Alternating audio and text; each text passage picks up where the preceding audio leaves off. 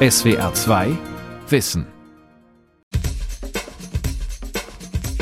Für mich war der Rollstuhl immer eher das Mittel, was mich mobil macht, also was mir die Möglichkeit gibt, aktiv und mobil zu sein. Edina Müller, Paralympicsiegerin Rollstuhlbasketball, Weltmeisterin Einer Kajak, Sporttherapeutin, im Rollstuhl seit sie 16 Jahre alt ist. Ich habe ja nicht die Wahl, ohne Rollstuhl unterwegs zu sein. Und ich möchte jetzt auch nicht die ganze Zeit aussehen wie ein Krankenhaus. Deswegen versuche ich, Funktionalität in den Mittelpunkt zu stellen, in Kombination mit Ästhetik. Raul Krauthausen, Aktivist für Inklusion und Barrierefreiheit, laufen konnte er nie. So ein Sportrollstuhl sieht natürlich ganz anders aus. Das ist kein Hilfsmittel, das ist ein Sportgerät. Und das hat mir sehr, sehr viele Hemmungen genommen, vor allem als ich dann wirklich drin saß und gemerkt habe, wow, was ist das denn für eine geile Karre. Tanchala, Ex-Rollstuhl-Basketball-Profi und Comedian, seit Anfang 20 im Rollstuhl. Mobilität im Rollstuhl, wie neue Technik beweglicher macht von Elmar Krämer. Viele sehen in einem Rollstuhl ein Ende. Ein Ende der Mobilität, der Selbstbestimmung, ein Ende der Freiheit. Rollstühle, wie man sie aus dem Krankenhaus oder der Senioreneinrichtung kennt, sind in der Regel grau, schwer und behäbig. Meist werden Menschen in ihnen herumgeschoben. Ist jemand nach einem Unfall oder einer Krankheit plötzlich auf den Rollstuhl angewiesen, dann ist erst einmal dieses Bild präsent. Es ist einem ja was verloren gegangen. Edina Müller war 16 Jahre alt, als es passierte. Die talentierte Volleyballerin suchte wegen Rückenproblemen einen Arzt auf. Der wollte einen Wirbel einrenken. Kurze Zeit später hatte sie kein Gefühl mehr in den Beinen. Sie kam ins Krankenhaus, wurde erst am nächsten Tag von einem Neurochirurgen untersucht. Zu spät. Seitdem sitzt Edina Müller im Rollstuhl. Damit muss man ja irgendwie emotional sich beschäftigen und muss, glaube ich, so eine Trauerphase haben, damit man danach wieder sich neue Ziele stecken kann und wieder ja daraus ganz anders neu hervorgehen kann.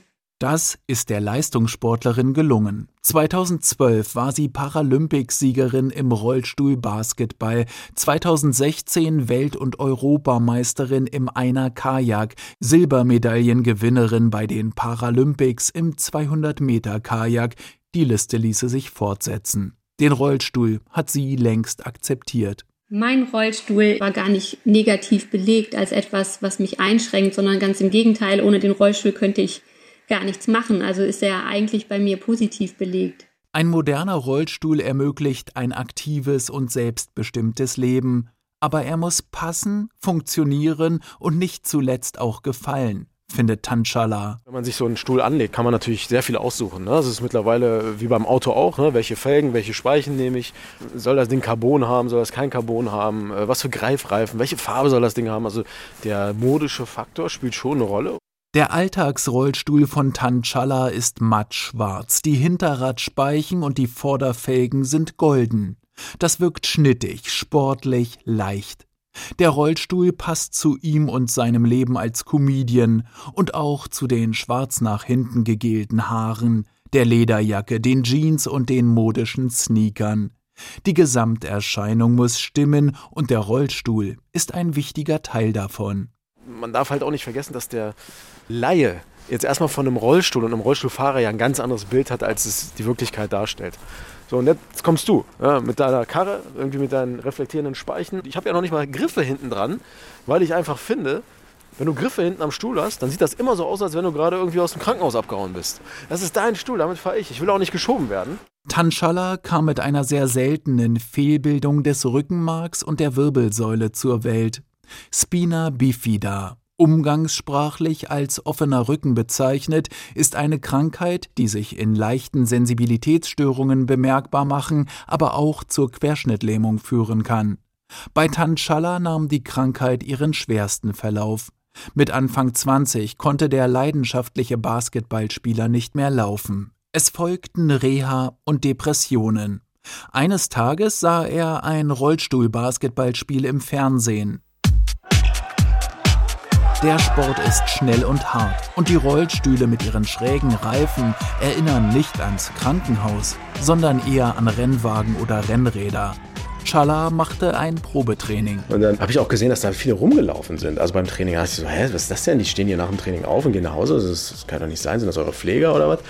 Und dann ist mir klar geworden, Rollstuhlbasketball wird auch von Leuten, die keine Behinderung haben, gespielt. 20 Prozent aller Profis in der ersten Bundesliga haben keine Behinderung. Was für mich ein unglaubliches Sicherheitsgefühl gegeben hat, weil das war eine tolle Brücke zur Normalität. Schnell zeigte sich, Technik, Taktik, Kampfgeist und spielerisches Talent waren bei Tanchala immer noch da. Den Umgang mit Ball und Rollstuhl musste er lernen, ebenso wie er sich an die neue Perspektive gewöhnen musste. Mein Trainer hat damals einen schönen Satz gesagt. Er hat gesagt, so wie ein Tennisspieler einen Schläger und einen Ball hat, haben wir halt einen Stuhl und einen Ball.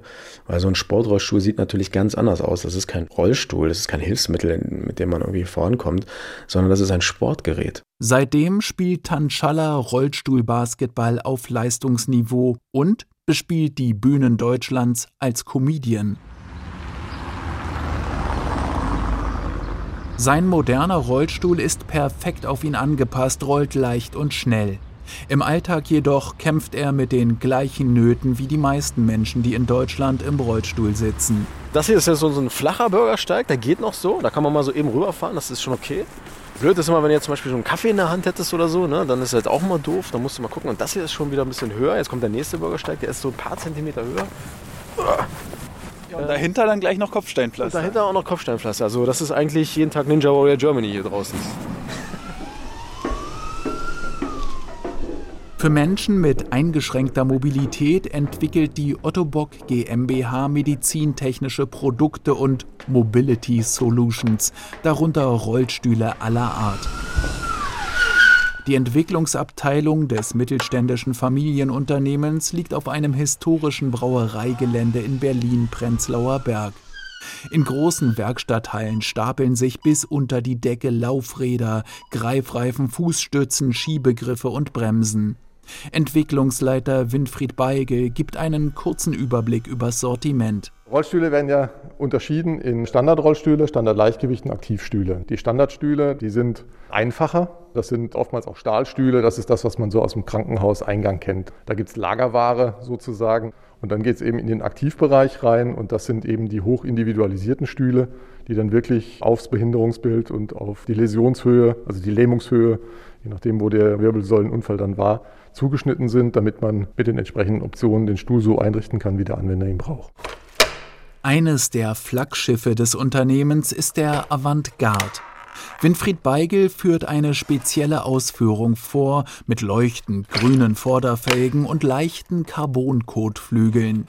Sie wurde für äußerst aktive Nutzer und Nutzerinnen entwickelt. Jedes Detail kann angepasst werden. Wir haben 102 Hinterradpositionen. Dann haben Sie 10 Sitzbreiten, Sie haben zehn verschiedene Sitztiefen, sie haben drei verschiedene Rückenhöhen, haben 17 verschiedene Farben. Die Varianz dieses Stuhles, die man aufbauen kann, sind ungefähr 2,4 Millionen verschiedene Möglichkeiten. Der Entwicklungsleiter zeigt vier weitere Rollstühle, darunter ein deutlich kleinerer Kinderrollstuhl. Wie bei einem Fahrrad wäre ein Kind in einem erwachsenen Rollstuhl nicht oder nur mühsam in der Lage, sich aus eigener Kraft fortzubewegen. Moderne Rollstühle können in Sitzbreite und Tiefe, bei Armlehnen, Beinstützen und in der Rückenhöhe an die Anatomie der Nutzer angepasst werden. Abhängig vom Krankheitsbild muss der Körper fest, aber nicht eingeengt sitzen, der Rücken gestützt, aber nicht zu stark fixiert sein. Der Schwerpunkt ist entscheidend für das Fahrverhalten des Rollstuhls. Und wenn der nicht optimal stimmt, dann tut sich der Rollstuhlfahrer schwerer, von A nach B zu kommen. Und das ist für die rund 1,5 Millionen Deutschen, die im Rollstuhl sitzen, oft schon schwer genug. Barrierefreiheit im öffentlichen Raum gibt es nicht. Immerhin müssen gemäß den Bauordnungen der Bundesländer öffentliche Neubauten in der Regel barrierefrei sein, ebenso wie Bildungs- und Kultureinrichtungen, Sport- und Freizeitstätten, Büro-, Verwaltungs- und Gerichtsgebäude, Verkaufs-, Gast- und Beherbergungsstätten. Doch die Wege zwischen den Gebäuden können zur Herausforderung werden. In Altstädten mit ihrem historischen Kopfsteinpflaster zum Beispiel. Tanschaller überquert mit seinem Rollstuhl eine Straße in Berlin auf dem Weg in den Park am Gleisdreieck. Der Zugang für Fußgänger, Radfahrer, Inlineskater und auch Rollstuhlfahrer hat eine Steigung. In der Mitte eine dieser Fahrradsperren, die zum Bremsen anregen sollen. Warum steht das jetzt hier?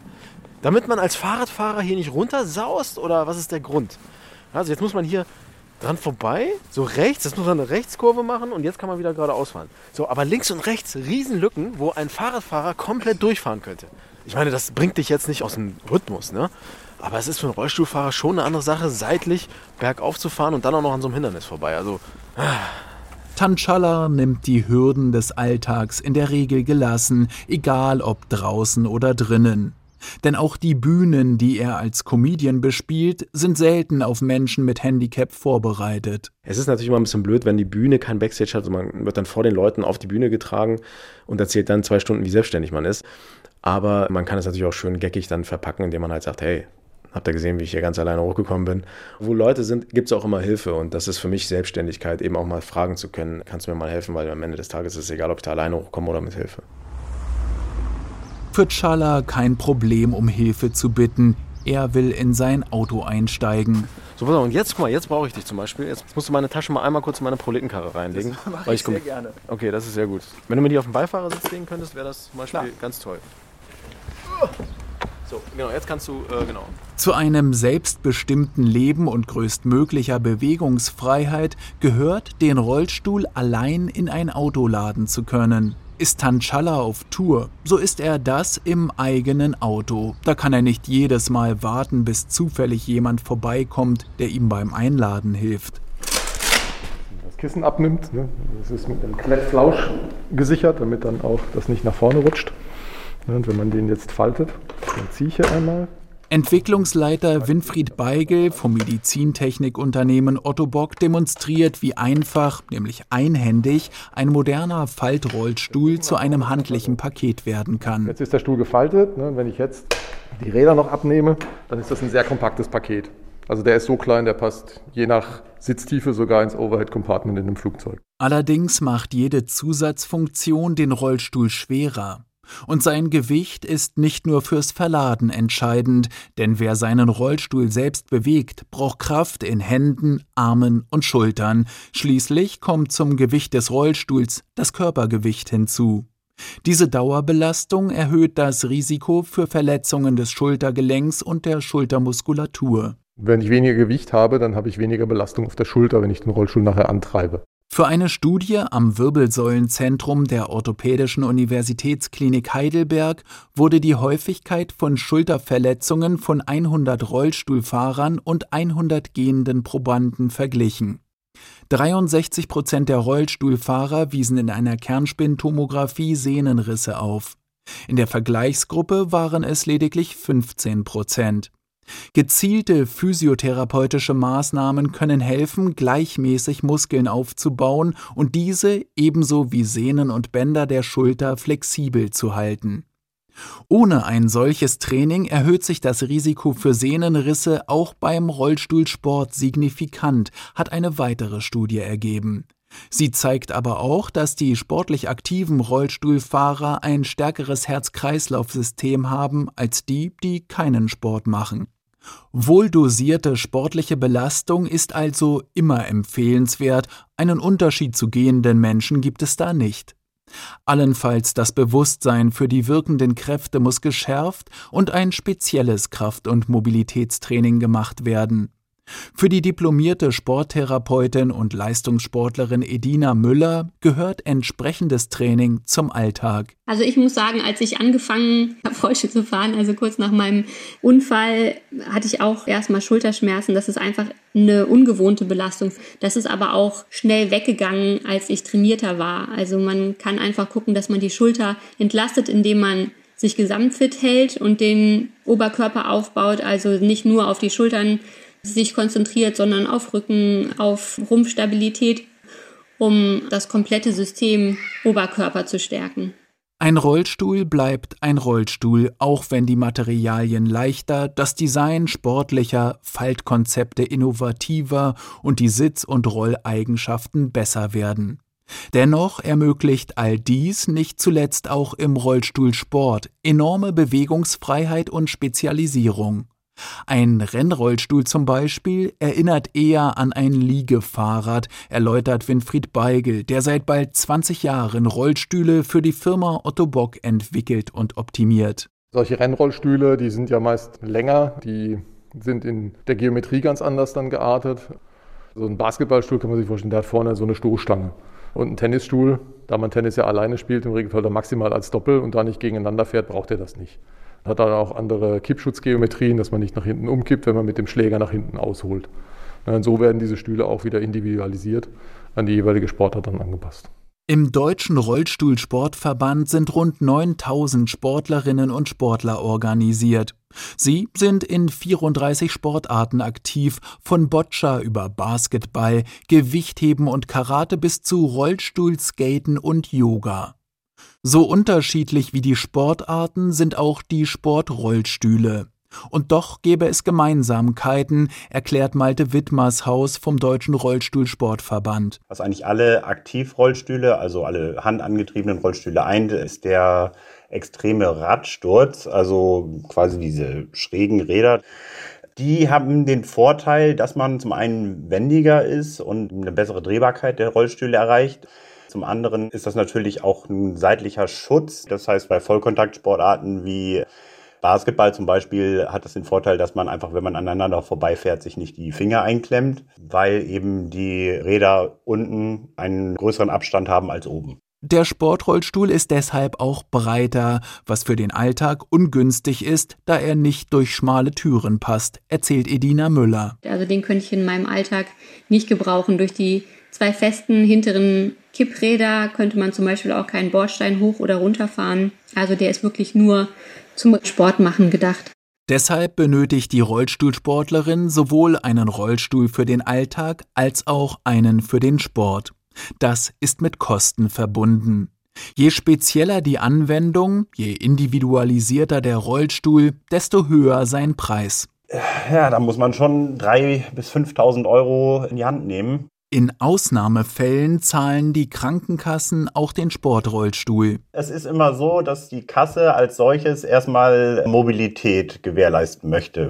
Ob ein Sportrollstuhl zur Teilhabe am gesellschaftlichen Leben erforderlich ist, ist immer Auslegungssache und da gibt es auch viel Streit mit Kassen. Also grundsätzlich zu sagen, ich brauche einen Tennisstuhl oder ich brauche einen Rugbystuhl, bitte einmal zahlen, funktioniert nicht. Das ist allerdings auch nicht anders. Also wenn ich als Fußgänger jetzt sagen würde, ich hätte gerne ein schickes Rennrad, weil der Sport mir gut tut, da würde die Kasse auch erstmal sagen, dann kaufen Sie sich eins. Rollstühle werden in Deutschland als Heil- und Hilfsmittel verordnet und von den Krankenkassen finanziert. Dennoch gibt es keine genauen Zahlen darüber, wie viele Menschen in Deutschland aus welchen Gründen auf einen Rollstuhl angewiesen sind. Die Deutsche Stiftung Querschnittlähmung schätzt die Zahl der Rollstuhlfahrenden in Deutschland auf rund 1,5 Millionen. Rund die Hälfte ist infolge eines Unfalls gelähmt. Bei etwa 30 Prozent sind Erkrankungen der Gefäße sowie Durchblutungsstörungen die Ursache. Bei 20 Prozent sind es Tumore. Auch Skelettdegenerationen, Infektionen und andere Krankheiten können zur Querschnittlähmung führen. Die meisten Rollstuhlfahrerinnen und Fahrer nutzen durch Armkraft angetriebene Aktivrollstühle. Ist der Grad der Behinderung zu hoch, kommen Elektrorollstühle zum Einsatz. Auch sie gibt es in unterschiedlichen Ausführungen. Es gibt bei den Elektrorollstühlen drei Sorten. Es gibt also das Antriebsrad einmal hinten, einmal in der Mitte und einmal vorne. Die haben immer unterschiedliche Fahreigenschaften. Heckfahrer, also sozusagen wenn der Antrieb hinten ist, das ist gerade innerhalb Europas eher der Standard. Die sind im Fahrverhalten relativ neutral, sind gut zu steuern. Und die Frontfahrer, das sind dann nochmal speziellere Stühle, die sind dann auch für spezielle Behinderungsbilder nachher gedacht. Das ist für kleine, leichte Personen, kleinwüchsige Personen, Glasknochenpersonen, die haben öfter mal Frontfahrer, weil man da einfach gut einsteigen kann. Einen Frontfahrer nutzt auch Raul Krauthausen. Der unter anderem mit dem Bundesverdienstkreuz ausgezeichnete Aktivist, Autor und Moderator kam mit Osteogenesis imperfecta zur Welt, bekannt als Glasknochenkrankheit, da die Knochen im Röntgenbild milchglasähnlich erscheinen und sehr leicht brechen. Krauthausen fährt einen Permobil F5, die Golfklasse unter den Elektrorollstühlen, wie er sagt. Solide und verlässlich. Ich habe den Rollstuhl mal aufgeschraubt und es ist wirklich ernüchternd, was da für eine simple Technik drinsteckt. Technisch gesehen, wenn du das vergleichst mit einem Auto, sind wir wahrscheinlich hier eher beim Trabant im Vergleich zum Tesla. Wie bei den Aktivstühlen werden auch die Elektrorollstühle individuell an den Nutzer angepasst.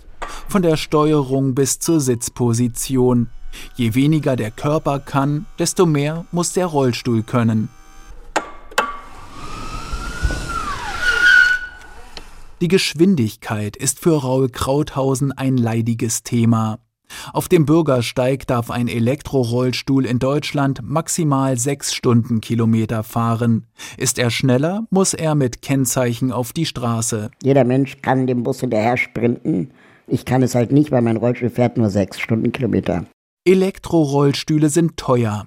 Der Preis bewegt sich im fünfstelligen Bereich, doch der Markt dafür ist überschaubar, kritisiert Krauthausen. Es gibt einfach kaum Wettbewerb.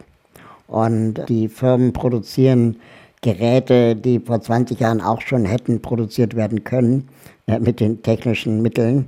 Das heißt, da findet im Vergleich zur Elektroautomobilität relativ wenig Innovation statt. An Innovationen arbeiten vor allem Forscher in Universitäten.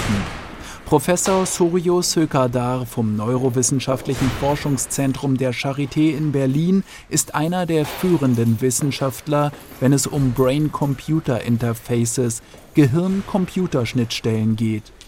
Deren Basis sind elektrische Signale, die bei jeder Hirnaktivität entstehen. Im Arbeitsbereich klinische Neurotechnologie beschäftigt sich Sökadar damit, diese Signale zu messen und etwa zur Steuerung von modernsten Prothesen, den Exoskeletten, abzuleiten. Es geht um die Kraft der Gedanken. Wenn Sie sich jetzt vorstellen, ich halte jetzt mal mein Mikrofon, dann ist da eine charakteristische Veränderung in diesen motorischen Arealen des Gehirns, die wir von außen messen können. Und zwar auch, wenn Sie sich das nur vorstellen. Sie müssen die Bewegung gar nicht machen, nur wenn Sie sich vorstellen, ich möchte jetzt mit meiner Hand das Mikrofon greifen, können wir diese Aktivität sehen und entsprechend ableiten und dann an ein Exoskelett in Echtzeit schicken.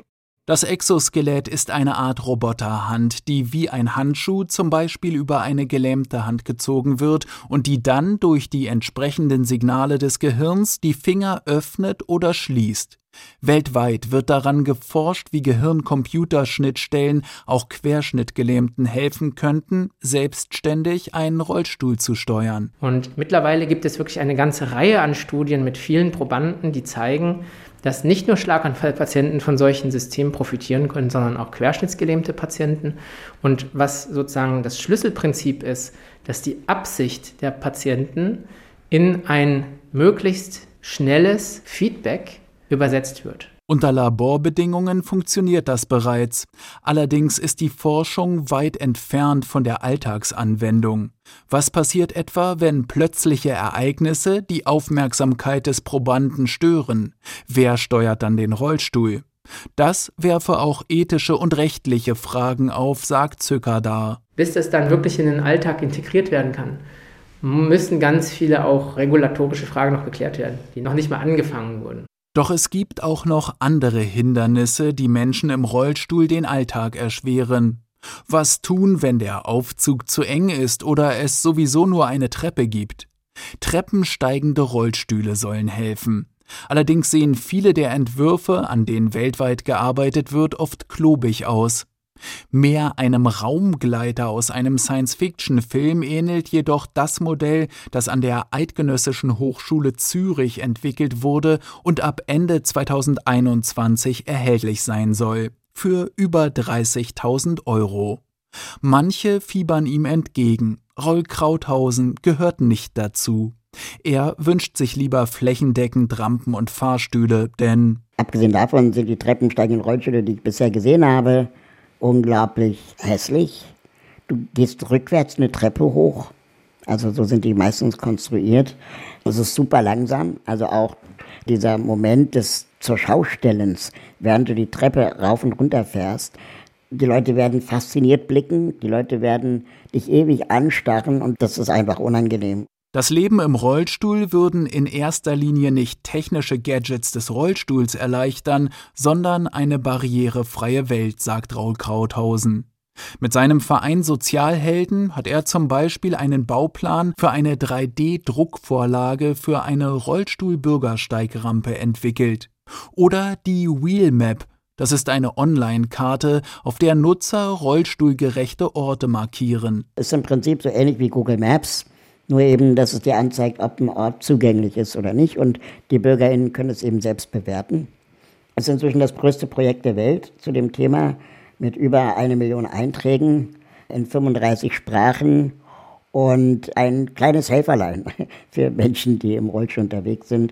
Krauthausen hat viele Ideen, die Rollstuhlfahrerinnen und Rollstuhlfahrern das Leben erleichtern können. Etwa die Möglichkeit, das Handy aufs Display des Elektrorollstuhls zu spiegeln oder eine Steckdose für den Laptop oder USB-Anschlüsse anzubringen. Wie wäre es denn, wenn es so eine Art Klappsitz gäbe, den du mitführen könntest, damit dein Gegenüber sich auch mal hinsetzen kann und nicht die ganze Zeit in die Kniebeuge gehen muss? Solche Dinge einfach mal auch mitzudenken, dass nicht nur der Mensch mit Behinderung das Problem ist, sondern auch die Umwelt auf viele Barrieren stößt, sobald ein Mensch mit Behinderung in dieser Umwelt unterwegs ist. Und da kann man sicherlich auch noch viel erfinden. Menschen mit Einschränkung sind nicht behindert, heißt es oft, sondern sie werden behindert. Um sie im Alltag stärker zu unterstützen, könnten Kommunen und Städteplaner noch vieles verbessern.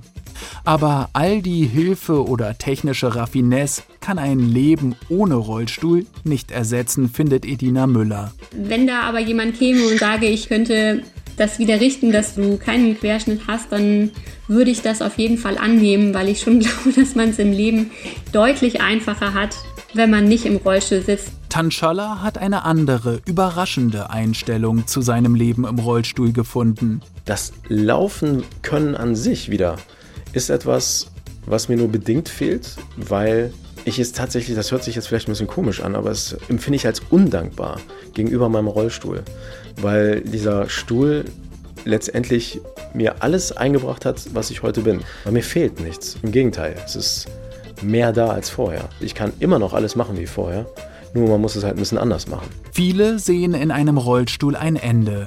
Ein Ende der Mobilität, der Selbstbestimmung, ein Ende der Freiheit. Doch das muss es nicht sein, auch wenn die Welt aus dem Rollstuhl anders aussieht.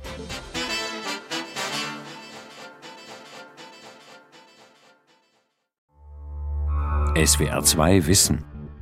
Manuskripte und weiterführende Informationen zu unserem Podcast und den einzelnen Folgen gibt es unter swr2wissen.de.